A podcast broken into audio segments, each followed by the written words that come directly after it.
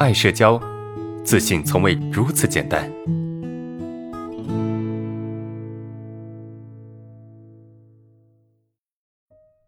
呃，OK 哈，来看一下下一个问题吧。我不太会编双手曲子，基本上只要有时间就练琴啊，练到头痛啊，烦了也不敢休息，除了练琴不敢做其他事情，生怕占用了时间。你说一周出作品，以我现在的水平，一周出不来我想要的，我就急死了啊，生怕练声啊，怕超过一周，特别死板啊，觉得过了一周就不行。我看别人发视频也是有点时间间隔的，很随意啊，练的再熟，一录视频就有错音，怎么办？完全没有错音再发，哈，感觉我的思维都沉浸在里面出不来，有压力怎么办？首先啊，我们说每周发作品，他们他指的是什么？他指的是你，你有一个涨粉需求，你直播的时候你要有人，我才告诉你说你要发作品。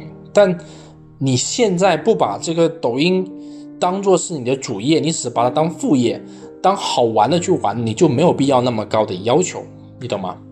你就没有必要那么高，你就不，你不是把它当做你的主业，它不是你你的生计，你懂吗？所以当下你的能力不到这个状态，你却要求自己必须要到这种水平，那这不是为难自己吗？这不这这不是给自己找罪受吗？所以我的建议是一周都要发，但如果你不到这个水平，你就不用了，因为这样你没有这个能力去出作品。你出来的作品也不一定是好作品啊，对不对？一切还是以好作品为主，而不是去要求这个时间啊。这个我深有体会啊。有时候我随便录了就发，真的就是不用心就是不火啊，就是大家就是不爱关注就不爱点赞，随便录的。但我认真去录，认真去思考，认真去总结录出来的，它就能够有一千个赞，就能够涨很多粉。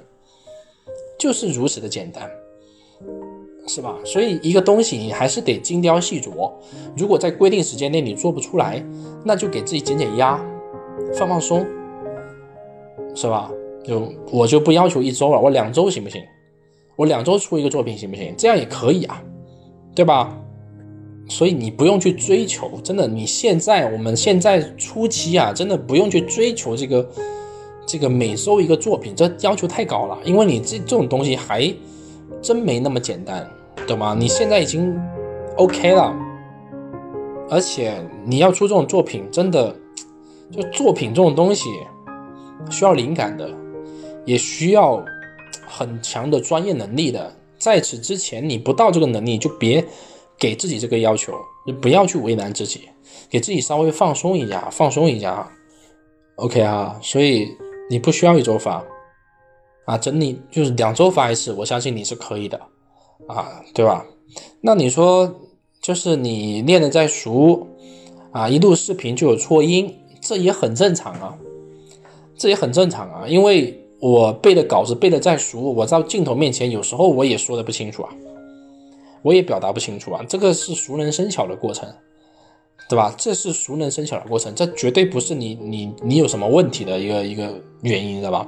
在镜头面前，我们就有要求，有要求就是很容易显得啊什么紧张，紧张就就很容易就紧张就会占用你的情绪嘛，你的情绪就没有办法专注在你的这个你的这个这个什么弹琴上面，那你自然就会错音，对吧？这这不是很正常的逻辑吗？那就是慢慢练，慢慢慢练，慢慢提升，慢慢提升，提升到一定程度，你就会了，你就可以了，你就放松了。这是还是时间的问题，真的。所以咱们量力而行，真的，这不见得是坏事。